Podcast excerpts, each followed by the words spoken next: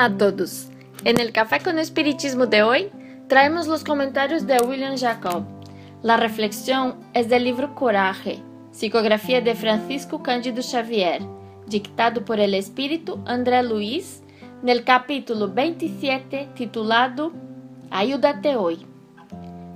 Dice el benefactor, si en las leyes de la reencarnación casi todos nosotros los hijos de la tierra tenemos un pasado a rescatar, el presente a vivir y el futuro a construir, recordemos así de que en las concepciones de la providencia divina, nuestro más precioso lugar de trabajo se llama aquí y nuestro mejor tiempo se llama ahora. Bueno, uno de los motivos es que la vida es desafiadora justamente por traernos la oportunidad de al mismo tiempo em que cosechamos aquilo que plantamos em outras encarnações, sembramos lo que cosecharemos en el futuro. Entonces, si la cosecha ahora es difícil, dolorosa, si los frutos son amargos, es porque seguramente en el pasado nuestra siembra no ha sido muy buena. En una plantación, por ejemplo, si plantamos arroz, por más que pidamos a Dios que cambie la semilla arrojada en el suelo para que nazca patata, no hay manera, va a nacer arroz.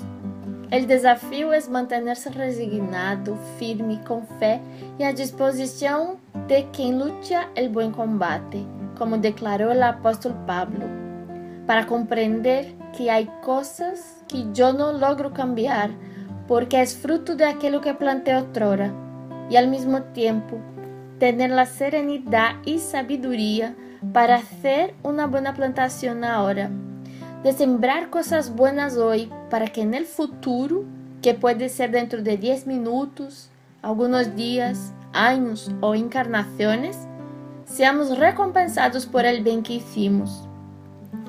Es importante destacar que no debemos hacer el bien pensando en la recompensa porque si así lo hacemos, la caridad deja de ser desinteresada y pierde su sentido real.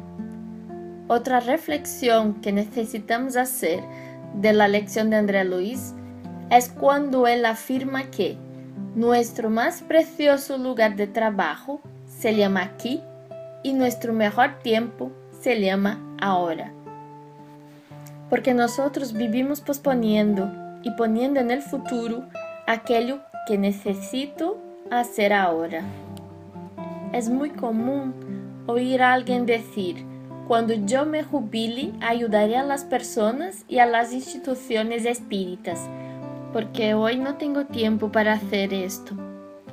Lo que pasa es que no sabemos si llegaremos a jubilarnos y que podremos desencarnar antes.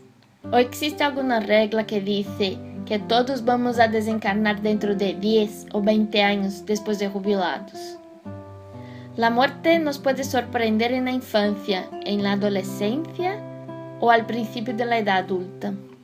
Hay quien dice que va a ayudar cuando sean mayores sus hijos y ellos salgan de casa y siguen igual. En otras ocasiones justifica la omisión en el bien argumentando que vive en un lugar ciudad o país equivocados.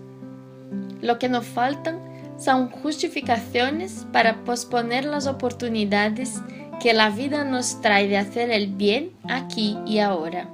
Necesitamos entender que es posible ayudar al prójimo a través de simples actitudes, como un diálogo fraterno, un consejo amigo, un abrazo sincero o una sonrisa. Que podamos encontrar un tiempo mayor para hacer un poco más por los demás. Y de esta forma, sin que percibamos o esperemos, fuerzas del alto nos ayudarán a soportar las pruebas de la vida y a enfrentarlas con más tranquilidad y equilibrio. Por eso, André Luiz, en el mismo mensaje que iniciamos en el episodio de hoy, esclarece. Nos dice la sabiduría de todos los tiempos. Ayúdate que el cielo te ayudará afirmativa sublime que nos permitimos parafrasear acentuando. Ayúdate hoy, que el cielo te ayudará siempre. Agradecemos a todos que nos han acompañado hasta aquí y hasta el próximo Café con Espiritismo.